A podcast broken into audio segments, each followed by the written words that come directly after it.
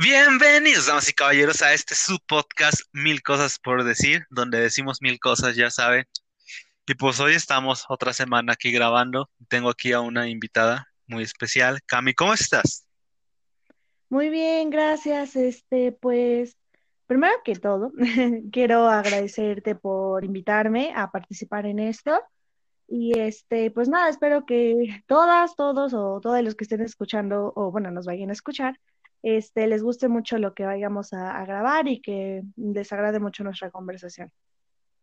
Sí, pues ya sabes que yo te invité a ti porque de hecho quería meternos en contexto un poco para la gente que nos esté escuchando.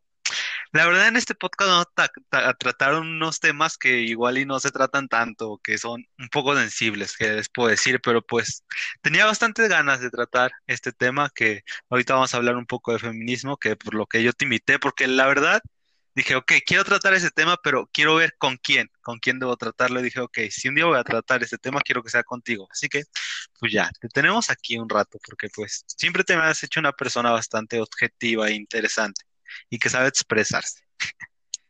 Muchas gracias. No, pues este sí, sabes, este que pues para mí este tema es muy, muy importante. Este, pues eh, lo- me la paso compartiendo esto en mis redes, todo lo que puedo, y pues de hecho, este he estado ya un año, poco más de un año, adentrándome en este tema, y pues sí he tratado de nutrirme lo más que he podido, siempre trato de leer, de seguir páginas que hagan este tipo de contenido para poder este, yo informarme sobre esto, porque pues es es como todo, ¿no? Para poder hablar de algo hay que conocerlo y a mí me llamó la atención y pues es eso, antes yo, eh, pues yo era de las personas que se burlaba de estas cosas y era como que, ay, miren, este, las feministas, que no sé qué, y pues mira, terminé aquí. Sí, sí llega a pasar así, pero pues sí, como tú dices, eso está bien, ¿no? A- meterte en un tema, pero pues nada más decir, ok, soy esto, sino más bien también ponerte a investigar, ¿no? Ponerte a informarte para que estés más completo. Sí, exacto. Pues bueno, para la gente que, no es, que nos escucha, que probablemente todos ya sepan un poco de cómo va ese movimiento y todo, pues igual métenos un poco en contexto para que se les refresque la mente a las personas. Ok. Ah, bueno, el feminismo es un movimiento histórico. Ha estado ya en muchísimos, muchísimos años y pues su objetivo principal es la liberación de la mujer. Como sabemos, vivimos en una sociedad y en un mundo patriarcal. Lo que es el patriarcado es el hecho de que el hombre es la medida, es el centro del universo, así lo ven ellos. Entonces, este, pues sí, entonces a nosotras nos miran como menos, como eh, las que deben de servirles a los hombres. Lo hemos visto muchísimo, todos en nuestras casas, en el hecho de que algunos bueno, más bien, nuestras mamás les tienen que servir a nuestros papás o en el hecho de que a nosotras nos dicen, bueno, a mí me ha tocado muchos, muchos comentarios como, no, tienes que aprender a cocinar para cuando le cocines a tus, a tu, a tu esposo, a tus hijos, y es como, en todo eso es lo que queremos luchar, abolir ese pensamiento, ese pensamiento machista, y más aquí en México, porque pues estamos en México, ¿no? Entonces, sabemos que México es un total, total, total eh, país machista y pues a las, mujeres este, siempre estamos en desventaja, eh, más en un país como, como lo es México con este pensamiento. Y pues sí, entonces este, el feminismo la verdad me, bueno, a mí personalmente siempre, ah, bueno, quería aclarar algo, siempre voy, yo siempre voy a hablar desde una perspectiva personal, desde algo que yo he vivido, este, nunca me gusta generalizar o decir así como que es esto, esto, esto, no. Obviamente siempre también estoy abierta a, a diferentes este, opiniones, puntos de vista y este, y pues es eso, ir aprendiendo poco a poco, ¿no? Pero bueno, creo que me estoy desviando un poquito del tema, entonces, No, este, no te preocupes, para eso, para eso están los podcasts, ya sabes, es tu podcast, tú date. Pero sí, gracias. co- como Bueno, mencionaste, creo que más, más que nada de eso, de eso va este podcast, o de eso se tratan las conversaciones, ¿no? De hablar de lo que uno ha vivido, porque pues yo ahorita te puedo empezar a citar muchas cosas que estuve leyendo para prepararme de esto, y pues al final, pues da igual que veas un video. Si, si yo te estoy citando algo, pues mejor ve y léelo por tu propia cuenta, ¿no? Es un poco mejor dar. Volvemos. Ah, sí, como te estaba diciendo, creo que pues al final nadie tiene una verdad absoluta, pero lo importante es, no sé, compartir su opinión, ¿no? Yo como siempre digo que creo que la conversación es la mejor forma de evitar esta polarización que muchos tienen de, ok, nada más es lo, que- lo que yo digo y no quiero escuchar cosas diferentes. Creo que siempre se vale estar conversando y retroalimentándose de diferentes puntos de vista. Sí, exacto, eso es muy importante. Y pues bueno, mire, yo, yo traigo varios temas aquí que quiero tratar. Ten- tengo demasiados, así que a ver, deja elijo uno rápidamente. Quiero hablar yo de, de tú, qué- tú qué opinas de las denuncias públicas en este aspecto. Pues la verdad se me hace un factor muy importante y de mucho impacto en la sociedad. Eh, como lo, un, un caso muy reciente que fue eh, lo que es en las redes sociales, en el mundo del internet, de los influencers y todo, al menos aquí en México, este fue del de Nat Campos, ¿no?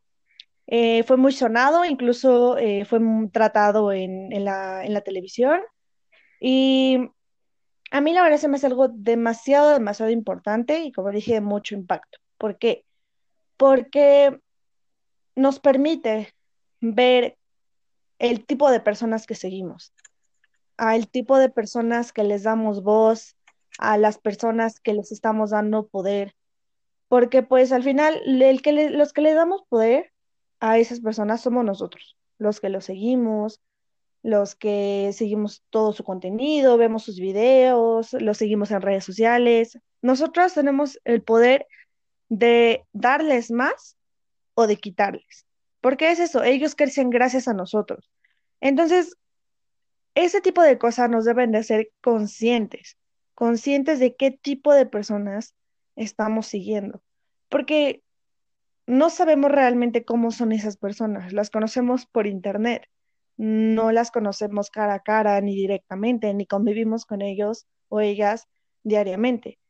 Entonces, la verdad sí, a mí se me hace algo muy importante y a- la verdad también algo muy, muy, muy valiente de parte de las mujeres que lo han hecho, porque no es fácil, no es fácil hablar de esto, aunque seas conocida o no. Y mm, es aún más difícil más bien este, cuando eres conocida y cuando tu agresor es conocido o incluso más con más poder que tú. Y pues es eso, muchas veces el miedo es el que nos gana.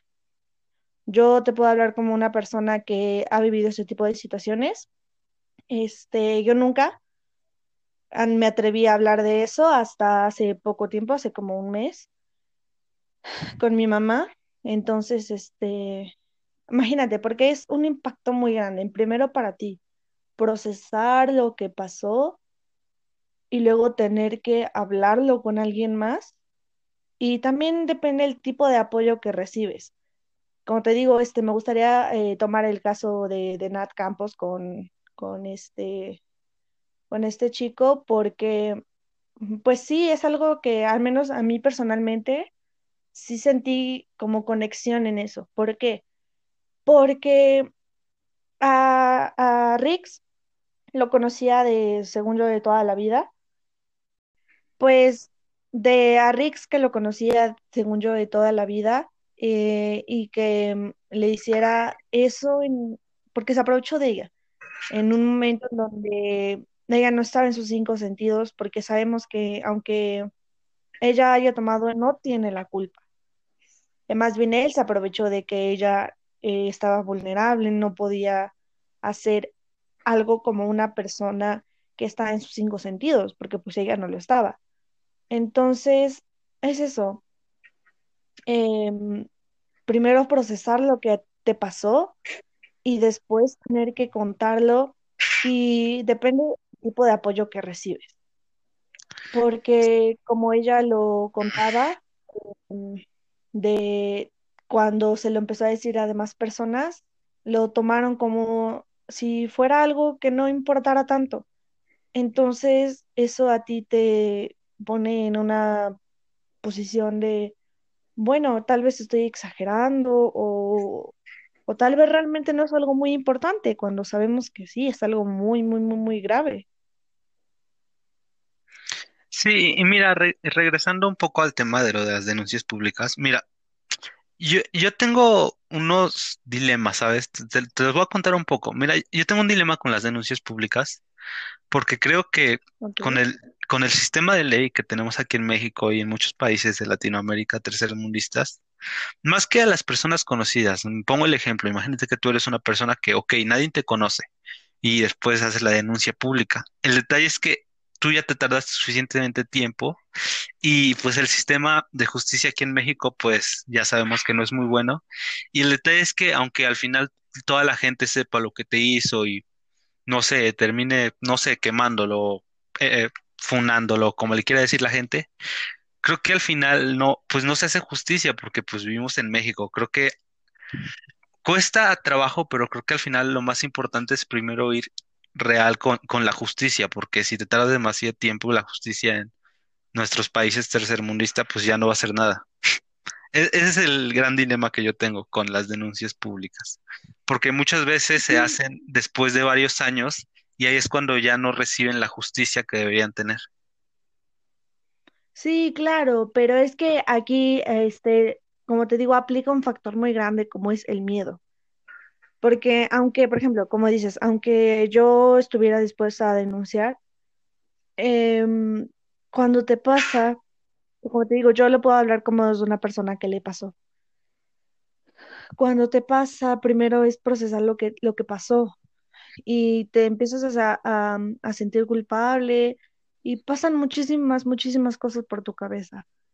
Y como te digo, te invade el miedo porque ¿cómo, cómo vas a decirle a alguien? ¿Cómo va a reaccionar tu familia? ¿Cómo vas a romper, por ejemplo, una amistad o, o, o- o tu familia? O no sé, o sea, con la persona que te haya pasado, si es que es alguien que conoces. Porque es eso, porque te entra en la cabeza si te pueden echar la culpa, porque después si sí procede te van a decir, mira lo que hiciste.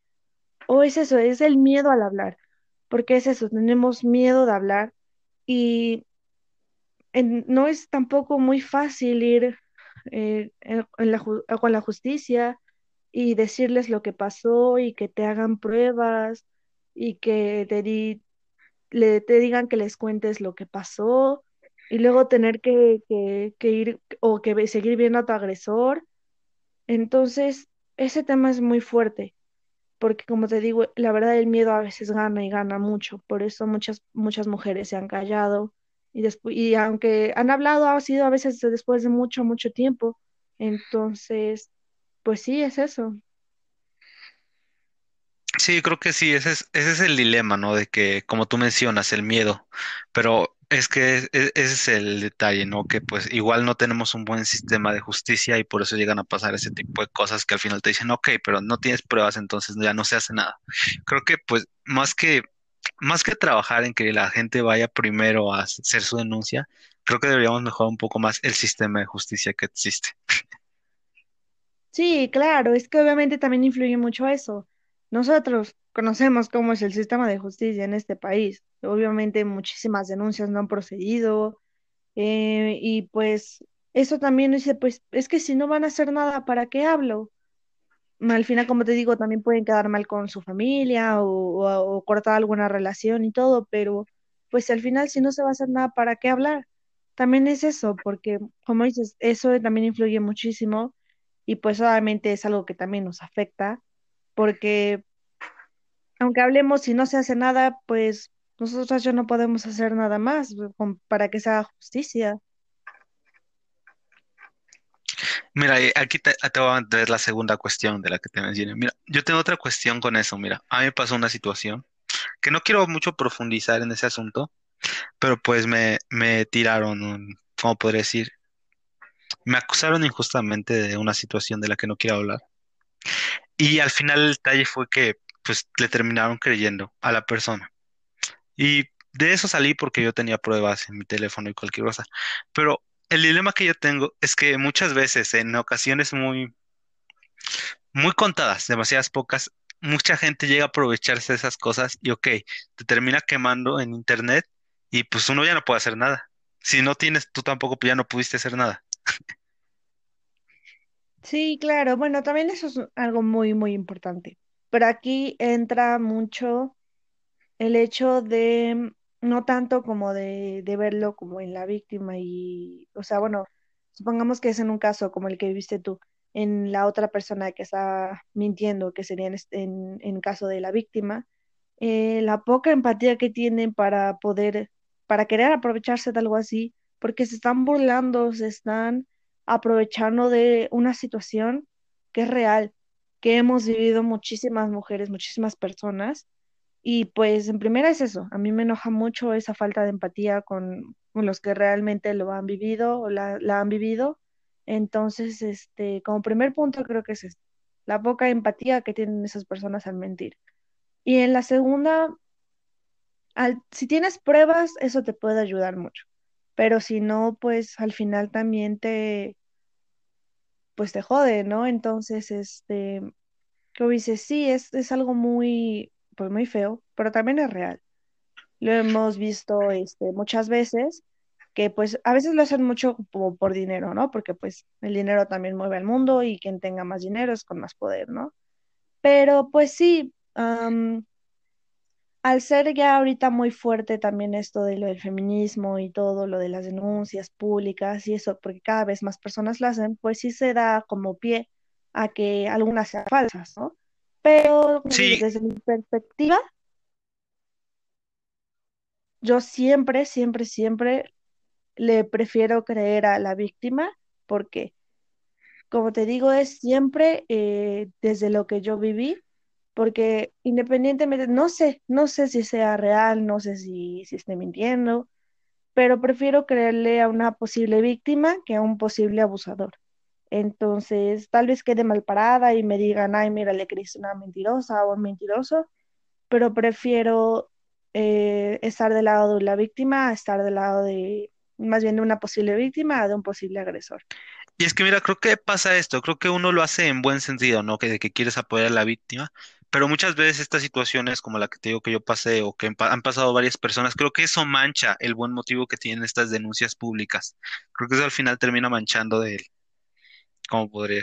Sí, termina manchando es eso de las denuncias públicas y la gente empieza a dudar un poco más. Es como tú dices, sí, no, no puedo tener empatía con ese tipo de personas que hacen esas cosas. Sí, claro, y es que es eso, pero además también da pie a los que sí son reales, que te exijan pruebas. Y pues, o sea, de por sí es un proceso difícil. Y, de, y que tengas que, que explicar a las personas, decirle, mira, o sea, es real, eh, sí pasó, o cosas así, entonces sí es algo muy fuerte y pues es algo, la verdad, bastante grave.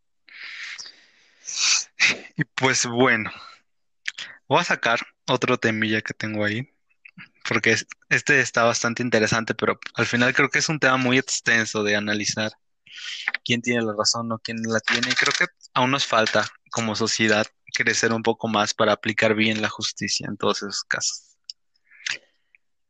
Sí, claro, muchísimo. Mira, yo, yo, yo quería hablar de, de algo que he visto mucho que tú llegas a poner, que a mí me gusta llamarlos Ujú, pagafantas a todos esos chicos que dicen, ok, yo apoyo el movimiento feminista, pero lo hago para que me hagan caso las mujeres, ok, o yo estoy apoyando esto porque sé que me van a tirar flores. ¿Tú, tú, tú qué opinas de esos, ujú. los pagafantas? Pues, em, como te digo, desde mi perspectiva feminista, em, para mí no existen los aliados. Para mí no, sí pueden existir hombres que se pongan a cuestionar y digan, o sea, ¿realmente esto está bien? ¿Qué estoy haciendo? O sea, en todo eso. Pero para mí es muy difícil que un hombre pueda llegar a hacer eso. ¿Por qué? Porque viven en muchísimos privilegios. Y a mí me ha tocado ver que cuando a un hombre le toca su privilegio se acaba la empatía. Entonces, sí, porque estamos en una desigualdad total.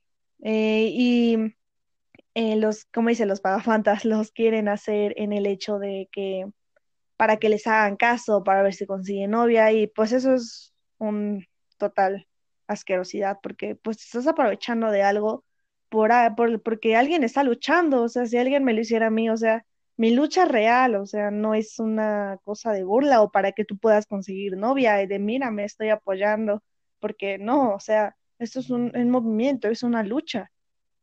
Bueno, gente, regresamos de este pequeño corte, tuvimos un pequeño inconveniente, pero ok, Co- como te estaba diciendo, sí, creo que no tiene mucho, mucho sentido que, que un hombre se autoproclame feminista o aliade, porque pues ni siquiera viene el caso, ¿no? Porque literal, el nombre lo dice, que es un movimiento de, de, de las mujeres, y creo que al final aprovecharse de todas es- esas circunstancias, pues está mal, ¿no?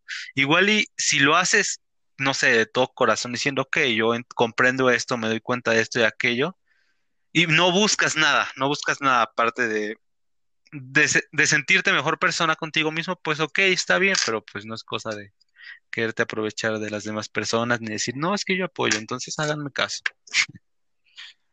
Sí, exacto, o sea, no es como para ir diciendo, ay, mírame, yo sí apoyo, ay, mírame, yo me cuestioné de esto. No, es simplemente, es contigo mismo, es este, cuestionar de tú mismo, de construirte y ver cómo vas avanzando tú, pero sin necesidad de ir diciendo por la vida, mírame, mírame. Entonces, sí, o sea, es también en cuestión de respeto, en respeto de un, de un movimiento, de una lucha que no es para ti, pero en la que sí puedes contribuir de cierta forma y como yo siempre lo he visto eh, tomarlo desde el lugar que te corresponde. O sea, si eres mujer, puedes adentrarte totalmente en la, en la lucha, pero si eres hombre, tomarte, este, tomar la posición que te corresponde. Sí, pues es como en esto, ¿no? Yo, por ejemplo, no- yo siempre me he sentido neutral entre demasiadas cosas, siempre me he puesto neutral en todos estos casos, pero ok, está interesante platicar sobre el tema, está bien informarse de esto y pues como estamos aquí intentando conversar un poco de esto, pues está bien, ¿no? Lo hago más como para mejorar como persona, porque pues si te pones a verlo desde una perspectiva, pues lo que ustedes están haciendo, lo que ustedes apoyan, pues por sentido común es lo correcto. Sí, exacto. O sea, digo, muchísimas mujeres estamos peleando por eso, no es porque seamos locas. Entonces, porque como digo, son situaciones reales, es algo que hemos vivido todas, o la mayoría, o muchas. Entonces, sí, como que alguien venga y se cuelgue de esas cosas, es como, eh, no, no, no, gracias, ya tenemos demasiado de eso, por favor, vete. Y pues bueno. ¿Saco yo otro tema o tú tienes alguno que quieras sacar aquí para informar un poco a la gente? Mm, pues me gustaría mucho eh, hablar sobre esto, no sé cómo definirlo así como en una palabra pero es sobre estos, eh, voy a tomar en general a los hombres, porque a mí me han tocado puros casos de, de hombres, que, por ejemplo, yo eh, comparto algo eh, feminista y van y me ponen así como de que, a ver, mira esto y esto y esto, y es como, a ver, eh, o, o empiezan a decir, a ver, explícame tal cosa, y es como, ¿existe Google? Puedes ir tú a informarte perfectamente. Te invito a que uses Google y, y busques lo que quieres, porque ese tipo de personas lo único que quieren hacer es desacreditar un movimiento, desacreditar el feminismo y nada más les importa cuando quieren estar ahí jodiendo a alguien y es este, porque te empiezan a comentar, no, tú no eres feminista por esto y por esto y por esto. Y entonces es como de, ok, si tú no me consideras así, pues es tu problema, pero no me interesa, la verdad. Entonces es como, a mí me molesta, la verdad, mucho que, es- que esos, que esos chicos quieran solamente desacreditar el movimiento cuando, cuando se les antoja, cuando dicen ahorita, ay, vi, vi este post, voy a ir a comentarle. Porque realmente, este, este, por ejemplo, muchos sacan de los feminicidios, ¿no? Y dicen, ay, a los hombres nos matan más. Sí, los matan más, pero no los saques para poder desacreditar algo más. Más bien, si te molesta realmente que maten a tantos hombres, ve y, y, y únete un movimiento si está luchando contra eso. O ve y tú y habla de eso. Y pues si, si, si me lo permites, yo también te puedo apoyar. Pero no lo hagas con el afán de desacreditar mi movimiento. Porque es eso, o sea, realmente solo hacen este tipo de comentarios, este tipo de cosas solo para desacreditar el movimiento. Entonces, la verdad, eso es algo que sí me molesta muchísimo. Y es que mira, tú, como tú mencionabas al principio, ok, que van y te preguntan, pero es que ahí es de ver el tema, ¿no? Ver la circunstancia, porque mira, puede una persona irte a preguntar, no sé, en buen sentido, de que se quiere informar y ok, dale, ¿no? Le explica a uno. Pero pues te das cuenta cuando una persona nomás lo hace para desacreditarte o para, no sé, para hacerte menos. Ahí es cuando uno se da cuenta y dice, ok, si no te gusta lo que estoy haciendo, pues entonces, ¿por qué me estás comentando, sabes? Creo que estás perdiendo tu tiempo nada más. Sí, exacto, porque por ejemplo, simplemente podemos poner de, ejemplo a ti. tú la verdad me has comentado en varios posts, así me preguntas y todo, y se siente diferente, pero eh, cuando van en plan de ataque, la verdad da muchísima hueva y es como, ay, hazte para allá, no tengo tiempo para esto. Sí, como, y como yo mencioné, creo, hace unos podcasts, dije, ok, ¿por qué si a ti no te gusta algo, por qué te tomas el tiempo de ir a darle dislike o irle a comentar algo? Ok, si a ti no te gusta, pues entonces estás haciendo algo que no te gusta, estás perdiendo, te estás perdiendo tu tiempo, estás invirtiendo tu tiempo en algo que no te gusta, lo cual no tiene mucho sentido. Sí, exacto. Sí, pues por ejemplo, uno, si ves una película que no te gusta, pues no te vas a poner a ver la hora y media porque pues, estás perdiendo tu tiempo. Es literal, si a ti no te gusta que estén haciendo esto o estén haciendo el otro, pues ¿para qué también vas y pierdes tu tiempo peleando? Sí, exacto, pues es que sí, o más bien es empezar a igual, este, igual en uno mismo es empezar a ver, pues en, en, en no, no caer en discusiones de, de esas cosas, no, no caer en el, en engancharse en ese tipo de cosas. Mire, y, y aquí entra otra cosa también medio, medio polémica que, que la quería tocar un poco, que se, se llama la polarización, la polarización que existe en redes sociales, que al igual caso que con uno, si te puedes a compartir puras cosas de un tema o estás a favor solo de un tema, redes sociales, los algoritmos te van a empezar a mostrar puras cosas de ese tema. Y al igual que si tú estás haciendo algo bueno, los algoritmos te van a alimentar con puras cosas de esas. Si una persona es antifeminista, vamos a decir, redes sociales no se da la tarea de informar a la gente, literal. A ellos les empieza a tirar puras cosas para que estén más en contra de eso. Y creo que al final hace que todos nos polaricemos y pensemos que lo que bueno, eso también es lo correcto y lo demás no vale. Sí, este, pues sí, también eso es algo, la verdad, muy, muy importante, porque sí, como sabemos, las redes sociales se guían por algoritmos, ¿no? Y pues obviamente te tratas de relacionar con personas que tienen el mismo pensamiento que tú, ¿no? Entonces, este, pues sí, entonces solamente te muestra ese tipo de cosas. Pero aquí entra en el de que, pues si alguien realmente quiere saber qué onda con, con algo, pues se pone a investigar, porque es eso, o sea, eh, tenemos el internet eh, y aunque sabemos que no todas las cosas son, son verdaderas o, están bien, este, pero pues te puedes poner a, investigar o, por ejemplo, eh, preguntarle a alguien que, que tal vez sepas que está nutrido en el tema y así poder informarte, aunque sabemos que pues es algo medio difícil, que realmente como que hagas clic y digas, ¿realmente eso está bien? Porque eh, también esta es una cuestión muy importante que me gustaría agregar, que es el cuestionarse, cuestionarse lo que estamos haciendo, lo que seguimos, lo que decimos, todo eso, lo que compartimos, eh, cuestionarnos cuál es la idea, qué es lo que estamos apoyando o cuál es el impacto que está causando todo esto. Sí, creo que al final sí- siempre es eso, como tú mencionas, cues- cuestionarse las cosas, no quedarse siempre, ok, esta es mi verdad y mi verdad es absoluta. No, porque yo siempre he dicho que en realidad no existe ninguna verdad absoluta. Al final todos tenemos una interpretación diferente de esto, pero igual es ir buscando la interpretación que mejor esté. Sí, exacto. La verdad eso es muy, muy, muy importante. Sí, pero yo, por ejemplo, te puedo decir que pues no trato de no polarizarme nunca, por ejemplo, por eso siempre invito a gente que piensa diferente a mí o no sé, me pongo a leer cosas que igual y no apoyo esto, pero me pongo a leer para decir, ah, ok, entonces esta persona piensa así por esto. Creo que al final si te pones a, si te pon, como dijo Barack Obama una vez, creo que si te pones a pensar con la persona de enfrente tuyo que no piensa igual que tú, al final si te puedes analizar, creo que al final tienes más cosas en común con esa persona que en contra, no sé. Los dos aman a su familia, a los dos les gusta la playa, no sé. Creo que primero es buscar qué cosas tienes en común para poder resolver esos problemas y esas diferentes formas de pensar. sí, la verdad sí. Y es eso, o sea, te digo, cuestionarse la verdad es algo muy importante y como te digo, no cerrarse, no cerrarse en tu mundo, en el que yo estoy bien y lo que yo pienso está bien y así son las cosas. No, porque no hay que ser borreguitos que siguen a, a una sola cosa o una sola persona, ¿no? Porque aunque, por ejemplo, podemos coincidir en ciertas cosas, digo, cuestionarnos si realmente eso está bien, qué es lo que estamos siguiendo. Entonces, pues sí. Este, como te digo, está más bien en uno mismo el hecho de querer. eh, salir de, de ese pensamiento cerrado, de querer nutrirse más y todo eso, porque pues al final es independiente, nadie te va a obligar a hacer nada. Y ya yendo con este tema, viene aquí otro, otro asunto que quería tocar un poco, que, que se trata sobre empezar a cancelar tipo de personas por ciertos comentarios que ahorita como estamos tocando el tema del feminismo machista, pero de repente no sé, ok, lo dije hace seis años, lo tuiteé, pero pues ahorita me lo sacan y ya, y ya me están cancelando. Entonces, ¿se vale cambiar de forma de pensar o no se vale cambiar de forma de pensar?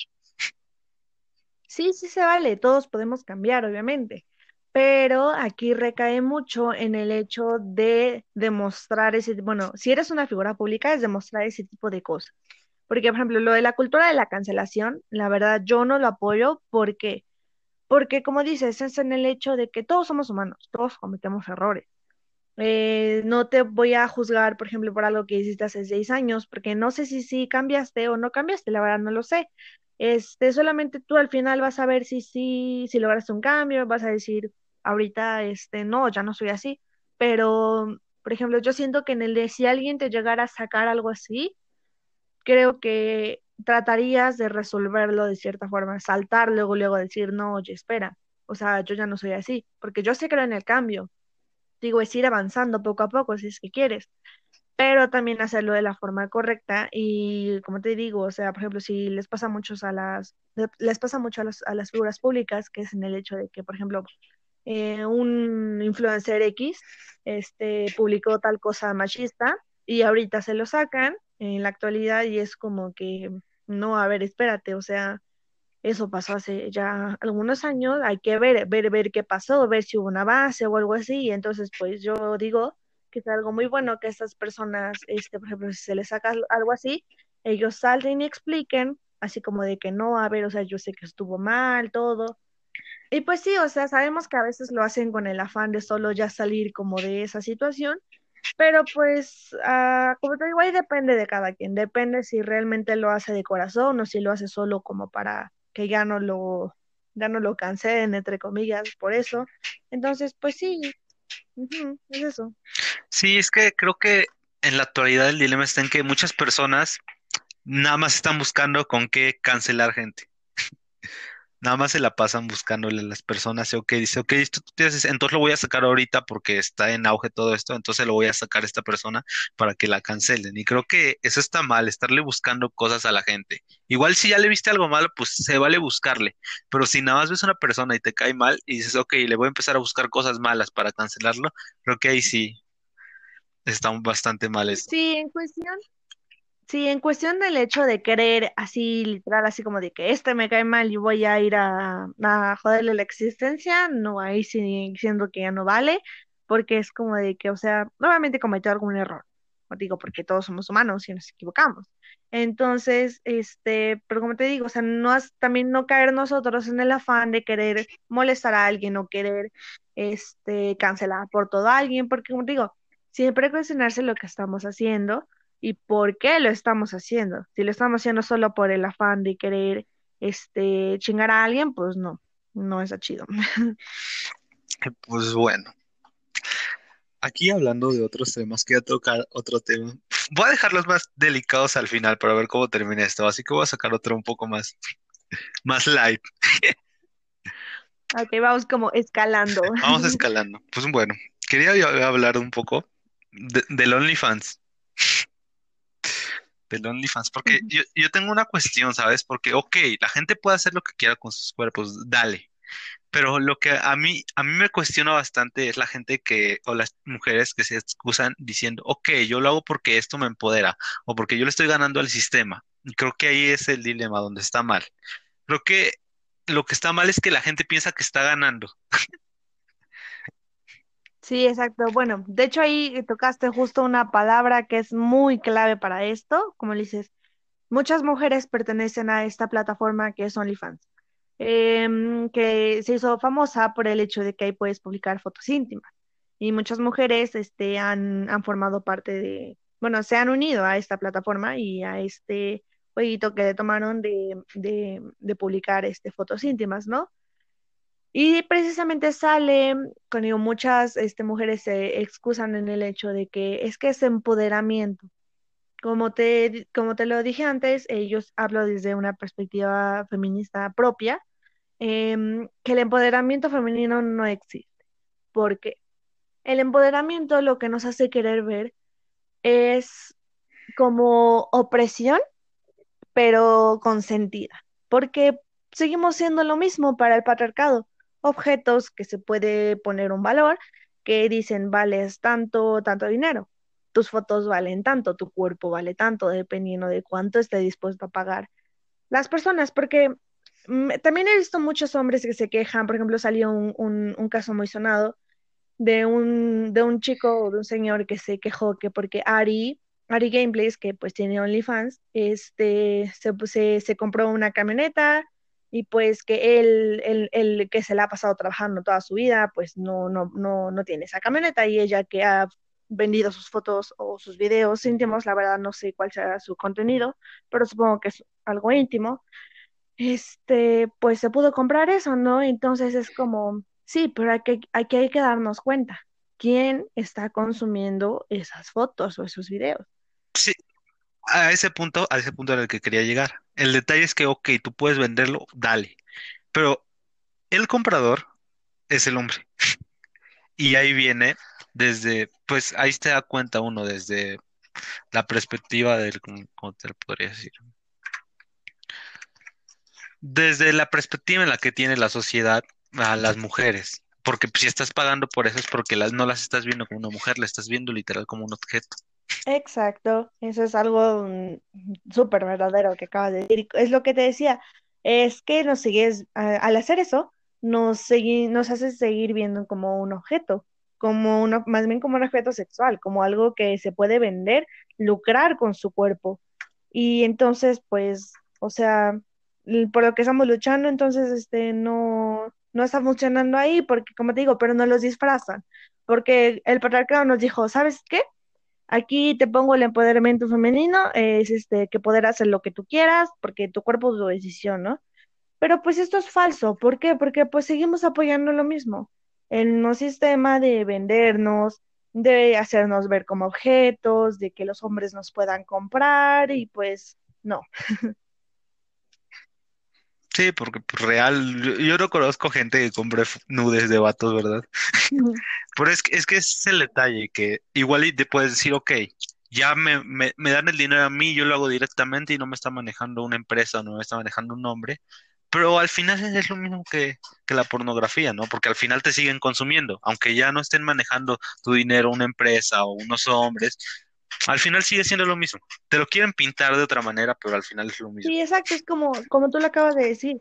Nada más te lo pintan de otra forma, te hacen ver de otra forma, pero al final es lo mismo, es lo mismo que la pornografía.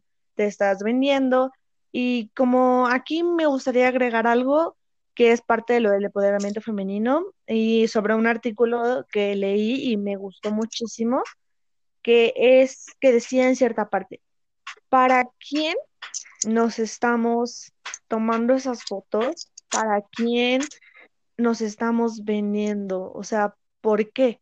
¿Por qué lo estamos haciendo? Por el, muchas mujeres lo hacen por el, por el dinero, ¿no? Porque no me voy a meter en esa cuestión muchas realmente sí lo hacen por el dinero, pero es como, sí, estando a este sistema que nos oprime, entonces, lejos, o sea, puede, puede que ganes dinero, ¿no? Pero lejos de eso, realmente estás afectando de otra forma y de, con un impacto más grande. Sí, creo que muchas veces es consecuencia del, del, capitalismo en el que siempre se ha tenido esta obsesión por la mujer y de, ok, si veo algo que tiene una mujer, no sé, semidesnuda, ok, me va a llamar la atención y entonces lo voy a comprar. O como pasa esto del OnlyFans. Creo que desde el punto de vista capitalista que hemos llevado tantos años, siempre se ha tenido a la mujer como eso, como un objeto para vender o para atraer más gente. Sí, exacto. Y es que pues ahí entra eso, el capitalismo de querer este vender nuestros nuestros cuerpos y pues lo, el, patriarcado, que es el vernos como un objeto, y pues al combinar los dos es un objeto que se puede vender y comprar todo el que quiera al, precio que pongan.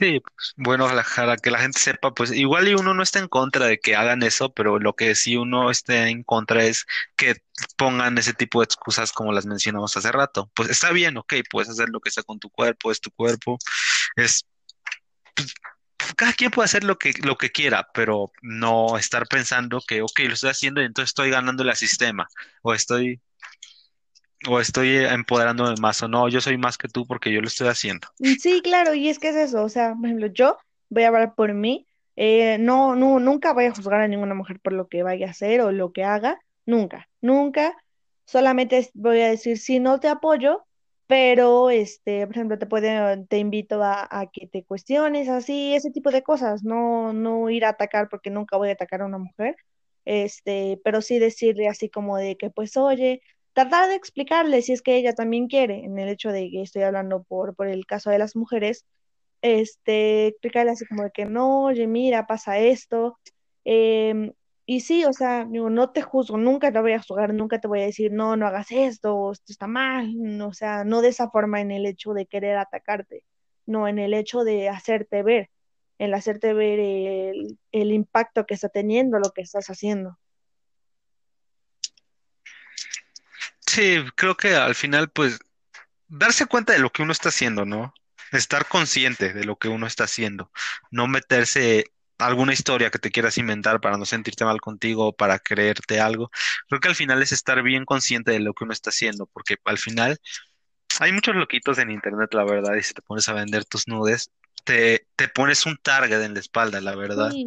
porque llega a pasar esto o llega a pasar el otro. Sí, pues la verdad, el hecho de compartir fotos íntimas en una plataforma como es OnlyFans, pues la verdad sí le da poder a otras personas sobre ti, porque pues son fotos íntimas. eh, y pon tú que te retires, como le pasó a, a- a muchas este, actrices este, porno, pero pues Pero es que se disculpa, no te escuché. Que se queda ese precedente de que ya hiciste esto y el internet es tan grande que aunque intentes borrarlo de todos lados, al final alguien lo va a terminar teniendo. Sí, exacto, y es eso, o sea, es, eh, como te digo, es realmente el poder que le estamos dando a alguien sobre nosotros y sobre qué le estamos dando poder. Sí, es que al final como, aunque digas, ok, no, no lo va a hacer la gente porque no es lo correcto, es como en el tema de, este es un tema un poco sensible, pero es en el tema de, ok, de la ropa, que yo, yo lo comparo con, imagínate que yo voy con un reloj de treinta mil pesos en una calle donde sé que me van a asaltar. Lo correcto no es que me asalten. para nada. No, no debería de pasar, pero probablemente lo hagan. Y yo creo que ese tiene sentido. Ustedes pueden vestirse como quieran y no debería de pasar nada, pero si sabes que puede pasar, ok, entonces te lo cuestionas. Está muy fea la sociedad, la verdad. Sí, en el tema de, de, pues en el hecho de lo que ponemos en internet, sí. Pero aquí en, me gustaría aclarar en el tema, por ejemplo, de lo que dices de el- este ejemplo que pusiste de lo de no vas a ir en, con treinta mil pesos en un lugar donde te pueden robar.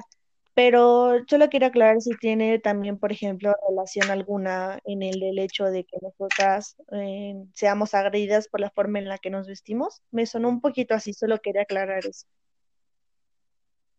No, no, no, más bien lo decía como para uno estar consciente de que, ok, está, lo puedo hacer, pero también hay que tener en cuenta que, que- cómo es la sociedad actualmente, ¿entiendes? Ah, ok, sí, está bien. Sí, es que sí quería aclarar eso.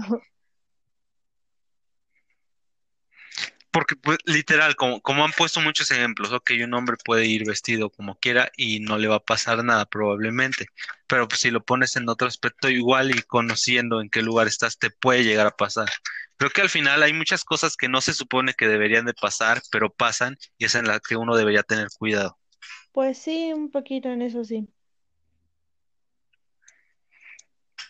Y pues bueno, yo quería tocar un tema de, no sé, igual y no lo viste, hace unos meses yo hice un video hablando un poco de, de, de Maradona, porque Conozco bastante la cultura argentina, tengo bastantes amigos ahí en Argentina. Y después ocurrió esto de Armando Manzanero, que también falleció. Y a mí me, me causa problema que la gente después de que se muera alguien, ok, ya le empieza a sacar todo, todas sus cosas, ok.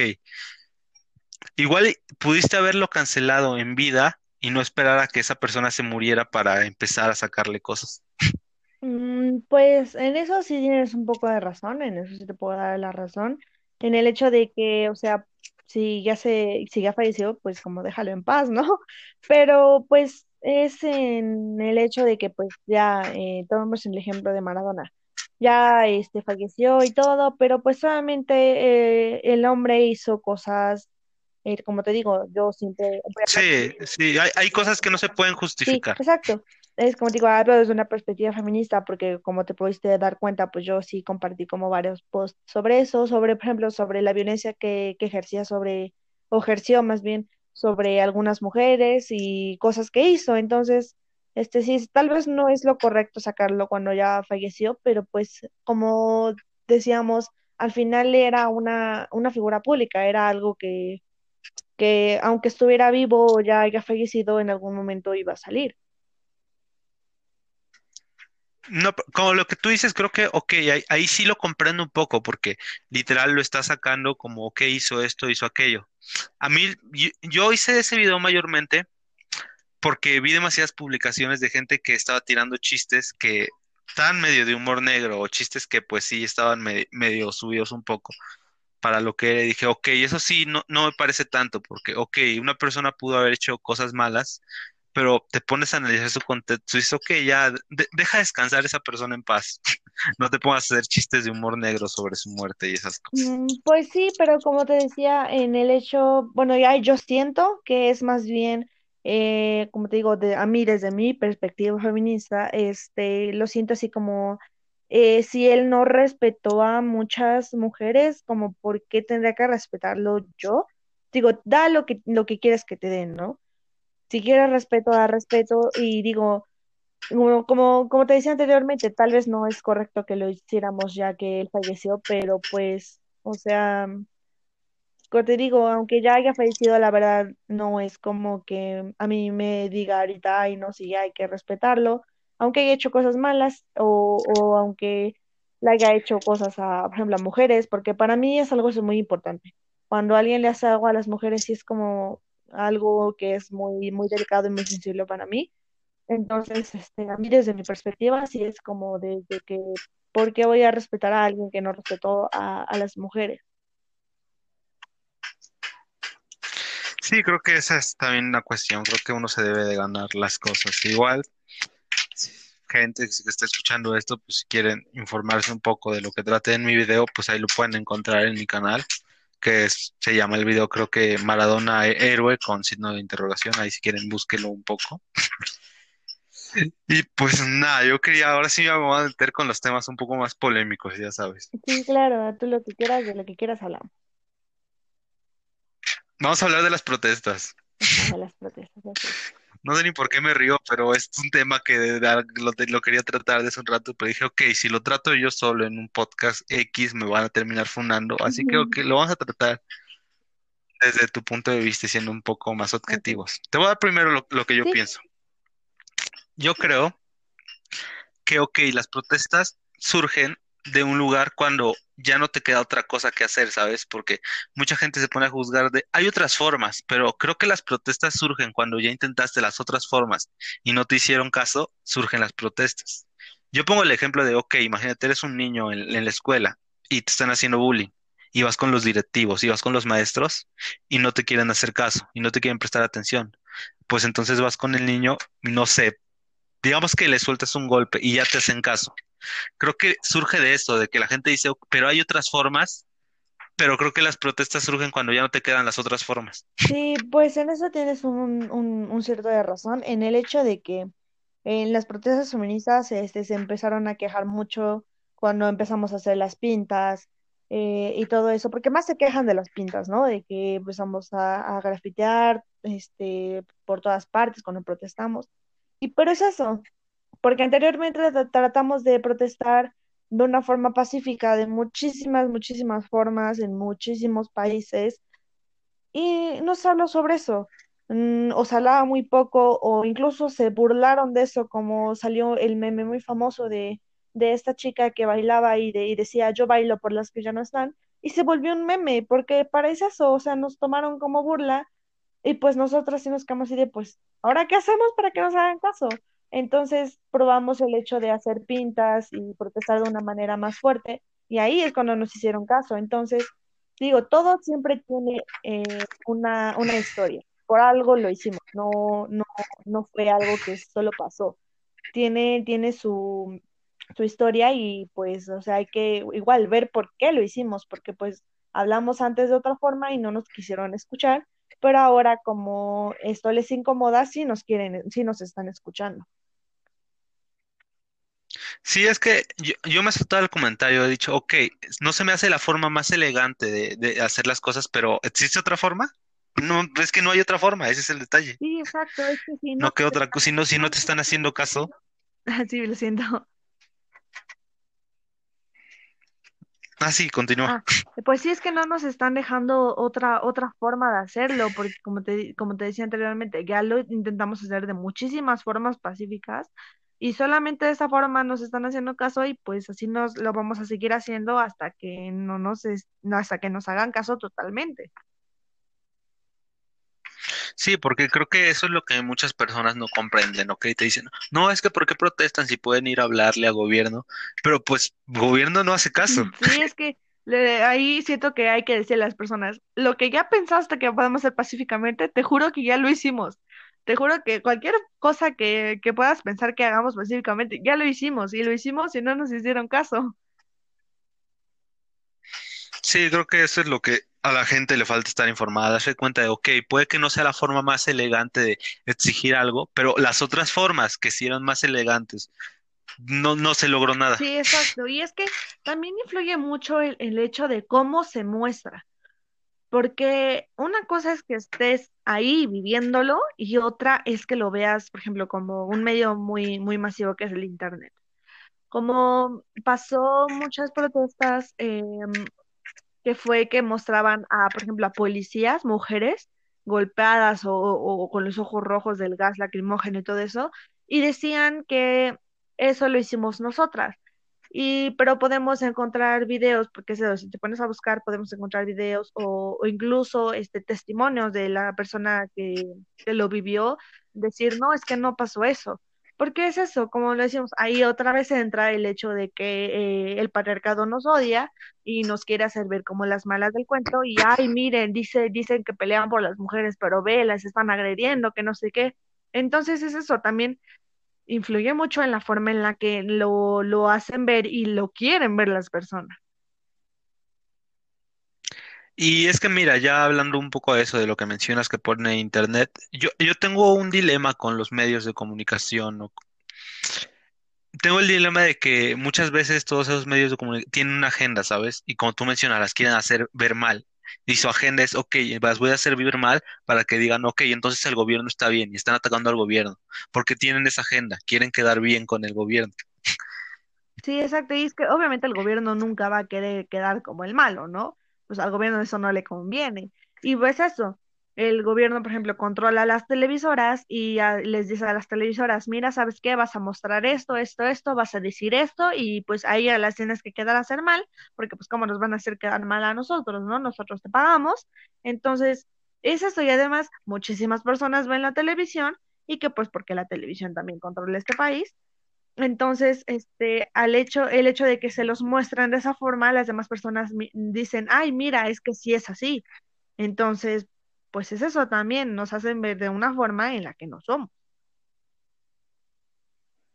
Sí, creo que lo más importante es siempre no quedarse con la, la primera opinión que ves, decir, ok, leí esto en este medio de comunicación, pero tampoco, también puedo ir a leer el lado contrario, o puedo ir a leer el otro, para encontrar bien un balance entre todo lo que están diciendo y darse cuenta de cuál es la Sí, verdad. exacto, la verdad eso es, como decimos, es algo muy importante y repito de nuevo, es el hecho de cuestionarse, de que si, si, si está verdad, si estará bien esto y querer buscar más allá de lo que estás viendo, querer este, informarse más de eso.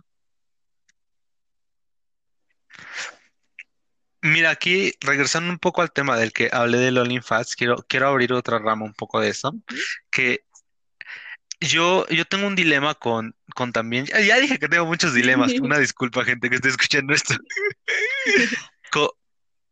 con, Va a sonar bien tonto, pero co- con, la sexualización que existe en TikTok, iba a decir los bailes de TikTok, pero va a sonar muy tonto, con la sexualización que existe en muchos de los bailes de TikTok, que dices, ok, surge esto, voy a hacer este baile porque quiero tener fama, pero también surge a raíz de, ok, las personas que mayormente están dando el like o le están dando seguir a tu página son hombres, y tú estás hipersexualizándote para conseguir esos seguidores. Sí, exacto. Y es que también influye mucho eso. Es, es lo mismo que veíamos. eh, Ahí tam- también influye el empoderamiento femenino, que sabemos que es falso, como ya lo mencioné. Este, porque pues dice, este, no, mira, es que nada más es este, pues, o sea, decirte sexualizarte está bien. Eh, no, como te digo, no porque hay que ver el impacto que tiene. Y, pero ahí también, yo también tengo un dilema conmigo misma que lo tengo en muchas cosas, ¿no? Pero también es en el hecho en el de que, ok, lo puedo como yo dividir en dos cosas. En el hecho de que, o sea, ¿por qué sexualizar un baile si nada, solo estoy bailando? Aunque haga algo que lo puedo definir como algo sensual, no te hace, no, no te permite a ti verme a mí como algo sexual. ¿Me entiendes? O sea, es muy diferente de ser sexual a ser sensual. Es muy, muy, muy diferente, pero también lo puedo tomar en el hecho en el de que, pues, o sea, en el hecho de cómo, cómo, cómo se puede englobar todo eso. En de que si haces un paso, no sé, que muestra que mueves este, tu cadera o algo así, pues ya es, sexualizado y pues las personas lo van a ver así. Se puede tomar de diferentes perspectivas dependiendo de lo que pienses. Entonces te digo, yo sí como que lo divido en varias partes y sí tengo un tema conmigo misma que aún no aclaro en eso todavía muy bien. Yo, yo creo, desde mi, desde mi punto de vista, que es cuestión de saber por qué lo haces, ¿sabes? Porque creo que si uno lo hace porque, porque te gusta, porque a ti te divierte, porque a ti te da risa, y no lo haces por literal estar consiguiendo seguidores, si sabes que los seguidores van a ser los hombres, creo que ahí es donde viene el dilema de, ok, estar consciente por qué estoy haciendo las cosas. Si lo hago porque a mí me gusta o porque a mí me divierte, pues dale, ¿no? O por ejemplo, la gente que dice, ok, voy a subir una foto en calzones X porque a mí me gustó y lo estoy haciendo para mí, pues entonces está bien, ¿no? Si lo haces porque dices, ok, pero quiero conseguir likes o porque quiero conseguir seguidores, hombres en su mayoría, creo que ahí es donde viene la cuestión un poco. Sí, en eso creo que tienes demasiada razón y creo que aclaro un poco más en estos dos puntos. Porque si tú lo realmente lo estás haciendo porque quizás, o sea, es un baile, o sea, ¿qué tiene que ver en eso? Y entonces ahí es cuando dices, ok, o sea, realmente lo estás haciendo pues porque te gusta bailar, porque te gustó el baile y pues lo haces por eso, porque te gustó y no con el afán de querer conseguir likes o más seguidores por el hecho de estar haciendo un, un, un, paso o, o usar algo, ese tipo de cosas, esa Sí, creo que eso afecta mucho hablando de, lo- de los seguidores, aquí salimos un poco del tema. Yo, yo tengo un dilema bastante con, con las redes sociales que ya lo he tratado en varios episodios, en varios artículos que he escrito, porque de ahí viene que tener tantos seguidores vuelven con este sistema capitalista que empiezan, no sé, he, he visto bastantes videos que la neta, no sé, me dan medio cringe de, de morritas, no sé, de 13, de 12 años, haciendo ese tipo de bailes en TikTok por seguidores. Y aunque ellos no estén conscientes de eso, literal te estás vendiendo por seguidores. y es que es eso, más bien, ahí entra el hecho de que no estás siendo consciente de lo que está haciendo, de lo que se está haciendo, y menos, por ejemplo, con una niña de 12 13 años, porque pues, como decimos, ahí también influye el hecho de a quiénes sigues, eh, porque les estamos dando poder a los influencers del momento.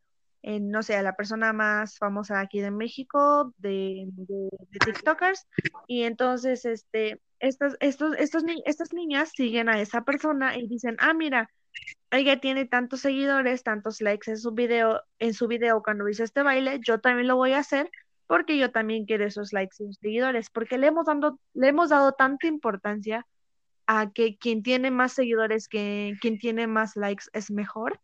Entonces, en algún punto eso es lo que todos buscamos, tener más likes, más seguidores y todo eso, pero con el, solo el afán de tener fama y no estar consciente, no ser consciente realmente de por qué.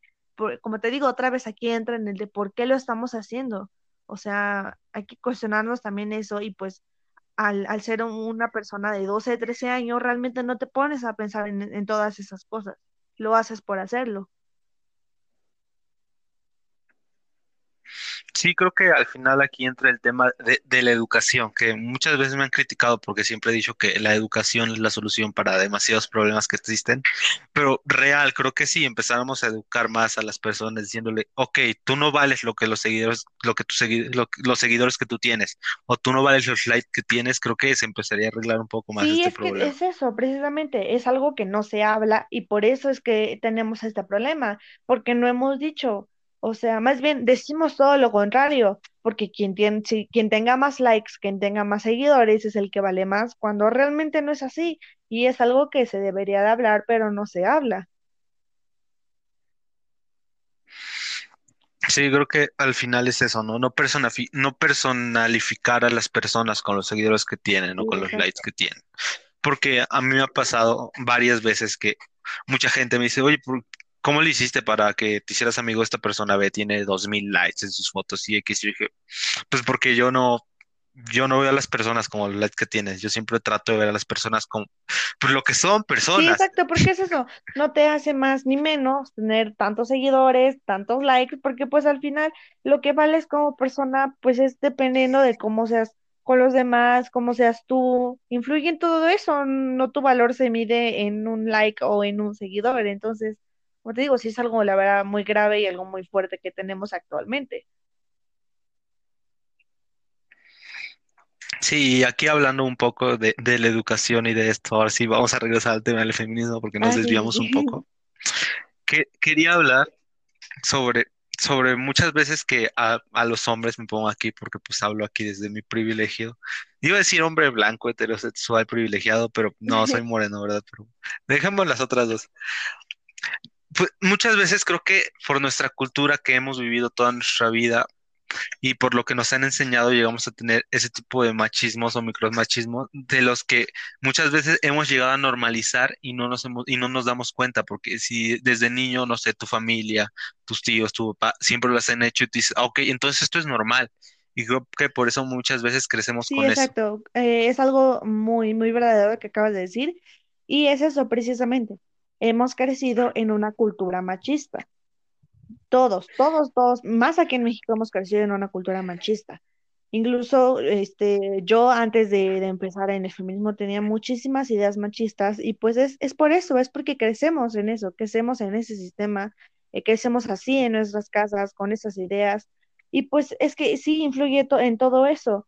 Y pues obviamente está muy cañón que pues los, los, nosotros desde chiquitos empecemos a ver como si ese tipo de cosas fueran las correctas cuando no lo son realmente. Pero eh, como te decía, llega, llega, solamente llegamos a cambiar cuando no, cuando queremos y cuando nos empezamos a dar cuenta de las cosas. Pero pues sí es eso, como decías, este, si tú desde pequeño lo ves en tu casa y dices, ah, es que pues en mi, en mi, en mi casa, en mi familia pasa eso, pues eso es lo que está bien, porque pues si estuviera mal dirían algo, ¿no?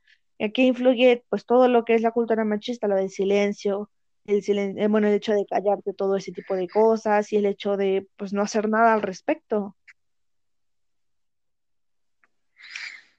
Sí, creo que lo que ha pasado últimamente es que nos hemos dado cuenta de muchas cosas y nos vamos a seguir dando cuenta de muchísimas cosas. Ahorita nos estamos dando cuenta de que tipo los machismos están mal o otras cosas están mal. Y creo que a futuro nos vamos a seguir dando cuenta de cosas. Creo que de eso se trata la vida, de estarse analizando y estarse dando cuenta de las cosas que estábamos haciendo mal. Porque como siempre digo, si piensas igual que pensabas hace cinco años, entonces el tonto eres tú, Sí, exacto. porque no creciste como Sí, es persona. que es eso, o sea, Obviamente el- no, no, no, no, o sea, es, todo este tema no está bien, nosotros no estamos bien y todo, pero es eso, poco a poco ha, ha, ha habido un cambio y se trata de eso, de tratar de ir cambiando, de que mientras más personas intenten cambiar, esto va a ir mejorando, porque si las personas no, no quieren cambiar, no quieren cuestionarse, esto no va a funcionar, aunque nosotros queramos, aunque 100 personas digamos que sí, si otras mil no quieren, no se va a hacer, porque es eso, como te digo, otra vez entra en el hecho de que lo tiene que hacer cada uno. Sí, como tú decías, al final, pues igual lo- nosotros no estamos diciendo la verdad absoluta porque no existe, pero creo que de eso se trata, ¿no? De cada vez ir buscando más esa verdad absoluta que más, que más sea la exacto. correcta. Y pues es que sí, es en eso, de, pero como te decía, desde, como desde pequeños tenemos ese tipo de cosas, es muy, muy difícil y cuando te das cuenta es muy duro. Y pues todo este proceso, por ejemplo, al menos para mí, la verdad sí ha sido bastante difícil de, de cambiar totalmente mis ideas y ver que realmente todo lo que hacía mal es muy duro y a veces es muy duro contigo mismo porque dices, ¿por qué hacía todo ese tipo de cosas? Y pues sí te da como cringe contigo mismo, pero pues al final dices, te queda esa satisfacción del hecho de que ya mejoraste y, ya te diste cuenta en lo que estabas mal. Sí, creo que al final es, puedes ver tu pasado, pero no para atormentarte de las cosas que hiciste, sino para decir, ah, ok, entonces ya soy mejor persona o estoy mejorando porque en el pasado hubiera hecho esto o hubiera hecho aquello. No voltear al pasado y decir, no, ¿por qué hice esto? Y empezar a atorme- a atormentarte a ti mismo. Sí. Más bien ver el pasado para poder avanzar Es que es más. eso, simplemente aprender de tus errores y no volver a repetir eso. Pero pues sí, creo que al final muchos de los problemas están en la educación y en la cultura que hemos llevado toda nuestra Sí, vida. Creo que si empezáramos más a educar a la gente, no, no solo en las escuelas, porque muchas veces la gente cree que toda la educación debe estar en la escuela, pero creo que al final si nos empezáramos a educar más como las nuevas generaciones que estamos, pues podríamos mejorar más todas las cosas malas que hemos estado Sí, haciendo. y es que sí, o sea, influye mucho desde casa. Bueno, al menos para mí, yo siento que influye muchísimo desde casa, de, de ver cómo se relaciona toda tu familia, por ejemplo, tu mamá con, con tu papá, este, si es que tienes a los dos presentes, o todo ese tipo de cosas, o sea, empezar desde, como digo, desde uno mismo y tratar de transmitírselo a otra persona, por ejemplo, si es que llegas a tener un hijo o una hija, y transmitírselo a esa persona y hacerle ver. ¿Por qué es eso? solo va de poquito en poquito en poquito y esto va a ir creciendo hasta llegar a más. Pero es eso, como te decía, entra otra vez de lo de ir con uno mismo en ir tratando de hacer el cambio por, por, por, por varias personas. Sí, eso es lo que se debe de hacer. Creo que también creo que aquí me tiene un poco mi opinión medio personal y lo que he analizado. Creo que también la educación, la educación en general, seglar, influye mucho porque me he dado cuenta de, eh, me puse a analizar unos cuantos libros que tenía guardados de mi primaria y muchas veces creo que te meten una agenda. Aparte de una agenda que te mete en política, muchas veces hay varios libros que te meten una agenda como los pensamientos que ha tenido toda la vida los mexicanos de machismo y esas cosas. Y creo que al final hay muchas cosas que deberíamos seguir analizando para mejorar un poco la Sí. educación de, de nuestros niños, iba a decir, pero no, si- sigo estando chavo para poder decir No, cosas. pero es que sí, porque pues al final este, nosotros vamos a crecer y vamos a ser la generación que va a tener como más poder, porque pues ahorita ya tenemos un poder, ¿no? Pero, por ejemplo, las, las personas que tienen más poder ahorita, yo siento que son nuestros papás y nuestros abuelos, porque pues son los que pueden tomar decisiones sobre, por ejemplo, sobre el gobierno, bueno, sobre este, lo los puestos políticos y así. Pero pues en eso, nosotros ya, yo a mis, a mis 14 años ya me empecé a dar cuenta de muchas cosas, crecer con eso y entonces tratar de hacer un cambio en el, en, en donde yo tenga poder. Sí, creo que es eso, siempre estar buscando cambios para seguir mejorando. A veces, pues sí, uno se pone egoísta porque pues a veces la vida se trata de ser egoísta, pero creo que cuando uno ya tiene un o busca algo más, por ejemplo, la gente quiere ser política o los nuevos influencers, no me gusta ese término, Mm, gen- creadores de contenido, dejémoslo así, o gente que, que, que va a tener un peso en algún momento, creo que nos deberíamos empezar a analizar para también poder hacer algo por nuestra sociedad. Sí, es que es lo mismo que te decía, este, ver qué es lo que estamos siguiendo, qué es lo que apoyamos, qué es lo que queremos, porque pues al final, como te decía, esas personas tienen un poder, el poder que les damos, el poder que nosotros tenemos, cuestionarnos todo eso y ver qué podemos hacer al respecto, si es que está mal, si podemos generar un cambio, este, qué, qué podemos hacer para generar ese cambio, todo, todo, todo esto es un proceso, pero pues se tiene que ir viviendo poco a poco. Y pues bueno, ya tuve yo muchos dilemas sobre muchas cosas. No sé si quieras sacar otro tema aquí para que le demos una buena terminación a este podcast. Aquí le seguimos dando. Bueno, gente, regresamos de esta pequeña pausa que tuvimos, pero volvemos aquí para platicar de otros mil temas, como se llama el podcast. Y bueno, Cami, tú querías hablar sobre, sobre todo esto de cómo está el movimiento feminista aquí en México. Y pues yo he leído varias cosas, varios artículos, pero pues igual lo quiero escuchar aquí de, tu voz propia, tú que estás sumergida en ese tema, igual para la gente que escuche este podcast también esté un poco más informada. Así que pues dale. Este, pues bueno, creo que yo, bueno, me gustaría empezar en el hecho de que quiero que vean cómo fue que yo empecé a adentrarme en todo esto. Eh, yo al principio era, Story time Cami. Story Story time, time. story time. Este, pues bueno, empecé eh, en, yo ya lo conocía, eh, bueno, conocía todo este tema de, de que pues empezaba el feminismo aquí y todo. Pero yo al principio era de esas personas que, que pues se burlaban y decían, ay, mira, una feminista y todo eso, ¿no?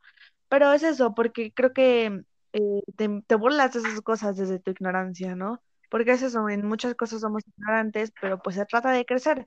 Y yo tuve la suerte de, de poder ir creciendo en esto y eh, te das cuenta cuando te pasa a ti. Ya había yo sufrido varios casos de, de acoso y todo eso, pero nunca uno tan fuerte como el que tuve, sabes que me hizo darme cuenta de muchas cosas.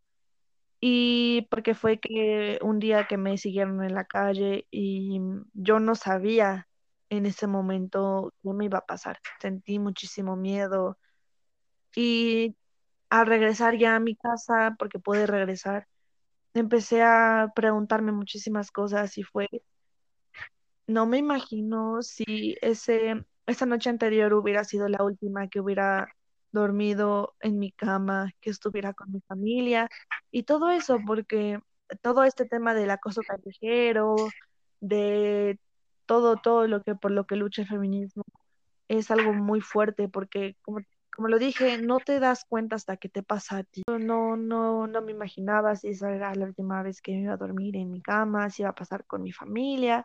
Y pues eh, me quedé así como de, pues a ver, vamos a ver de qué trata realmente todo esto, lo del feminismo, porque pues se supone que, que lucha contra lo del acoso, lo del acoso callejero, ¿no? Entonces, ajá, yo empecé a buscar y todo eso, y pues fue que poco a poco me empecé a adentrar más en el tema. Y pues sí, empecé ya también a muchas amigas, mm, este, mis hermanas, y eso también empezaron en todo esto. Y pues como decíamos anteriormente, pues también el algoritmo te empieza a soltar más cosas sobre eso y es algo que agradezco mucho, la verdad. Y yo puedo decir que realmente agradezco con todo mi corazón poder haberme adentrado y poder haber conocido todo esto sobre lo que es el feminismo.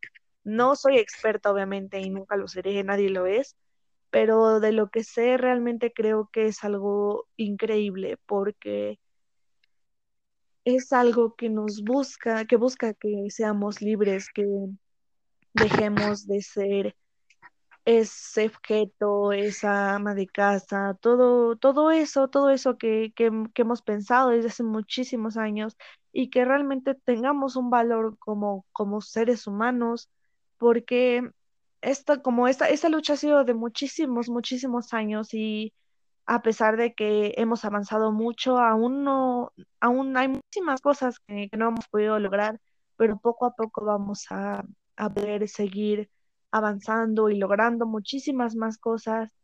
Y no sé, a mí se me hace algo maravilloso poder ver a muchísimas mujeres juntas luchando y ya no tener miedo de hablar, de, de ser lo que queramos ser, de hacer lo que queramos en, en el hecho de que no nos importa lo que, no nos importa de lo que digan los, los demás, no nos importa lo que digan los hombres y si les parece bien o si no que no nos importe y, y ser fuertes, ser valientes y, y querer luchar contra, contra todo esto que tenemos en contra.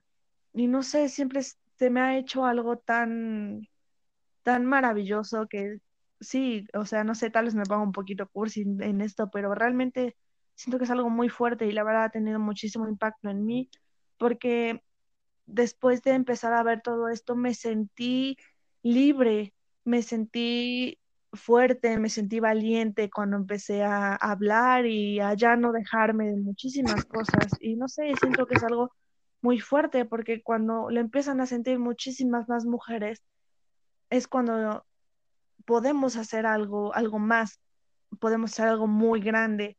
Y es eso también en el hecho de que todas juntas podemos hacer algo muy, muy, muy, muy, muy grande. Y aunque les moleste, aunque digan, ay, este, están locas o son unas revoltosas, lo que sea, decir, sí, sí lo somos, pero lo somos por una razón, es por una causa y es por el hecho de que queremos ser libres. Y no sé si se me hace algo increíble. Sí, creo que ahorita mismo yo, lo estoy viviendo así. Creo que tú eres un gran ejemplo de eso, ¿no? De, de lo que está logrando ese movimiento y de lo importante que es para muchas mujeres. Me, me estoy dando cuenta, rea- real, te puedo decir que me llegó todo lo que dijiste y me di cuenta que en realidad lo estás sintiendo y te está ayudando bastante a ti. Pues es cosa también de que todos nos demos cuenta de la gente que se pone en contra de todo esto, que les empieza a tirar hate, de darse cuenta que es algo que es algo bueno y que va para, va para un buen camino. Sí, y sí, no sé, se me hace increíble que cada vez más mujeres estén dispuestas a luchar, a ser valientes y a seguir, a seguir sobre todo, todo, todo lo que tengamos que hacer, a luchar sobre lo que tengamos que, luchar y, sí, más si es con el apoyo de, de muchísimas más mujeres, eh, de mujeres que tienen más poder como lo es en puestos de gobierno y todo eso, porque se siente tanto, tanto, tanto poder cuando una mujer con mucha voz habla y dice cosas eh, importantes y hace cosas importantes y, y no sé, es un poder y es una felicidad,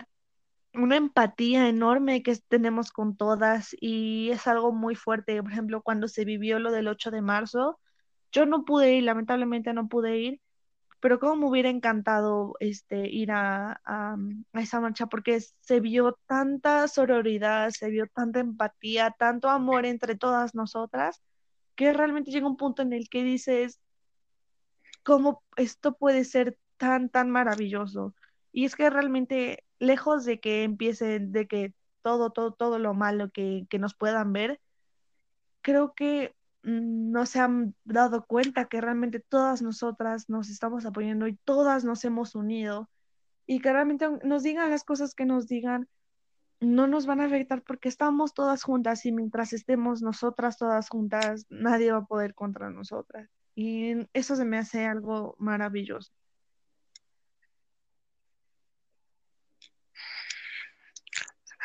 No, que, que- creo que sí, sí, sí, ¿cómo te lo puedo decir? La verdad sí cambiaste bastante varias cosas que tenía en mi mente. Creo que escuchar de antemano todo lo que me estás diciendo me hace darme cu- cuenta de, de varias cosas y cambió mis, pre- mis perspectivas hacia, hacia ese movimiento porque se da cuenta uno de, de viva voz que, que esto es algo bastante importante para ustedes, para lo que están logrando y lo que significa, lo, lo tan grande que significa este Sí, es movimiento para que, ustedes. como te decía, se vuelve tan importante porque al fin es algo que nos da importancia, es algo que dice, tú, tú vales, tú eres importante, eres válida. ¿Y a quién no le gusta sentirse importante y quién no le gusta sentirse válido?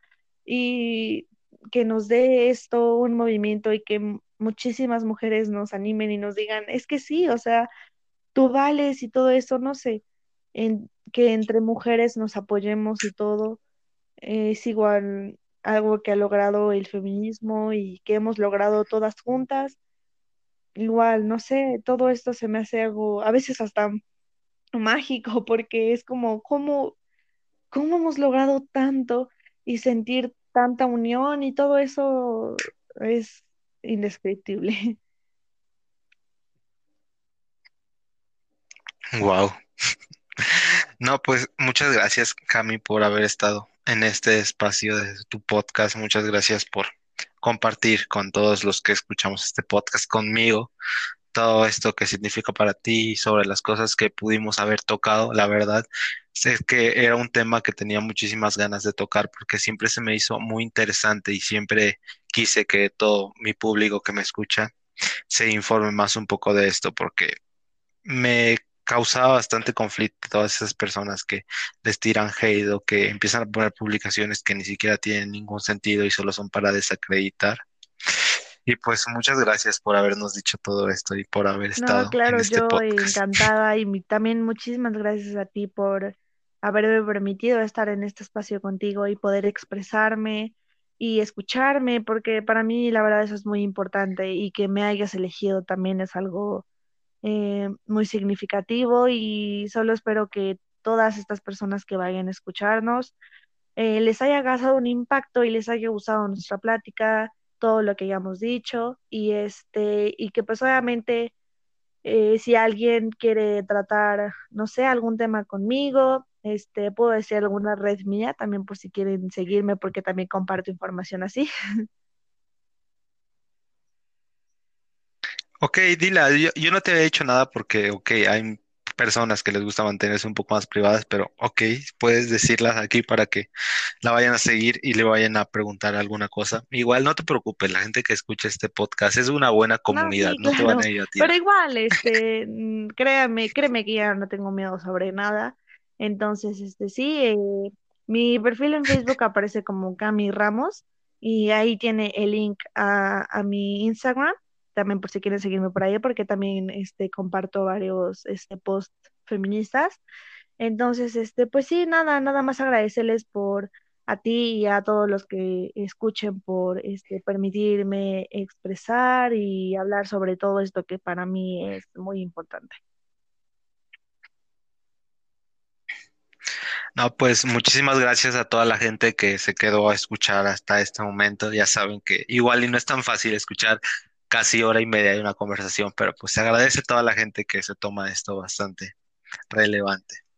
Y pues nada, nos vemos la próxima semana con su siguiente capítulo de Mil Cosas por Decir. Muchas gracias, Gracias Cami, otra vez. Y pues nada, sale, bye.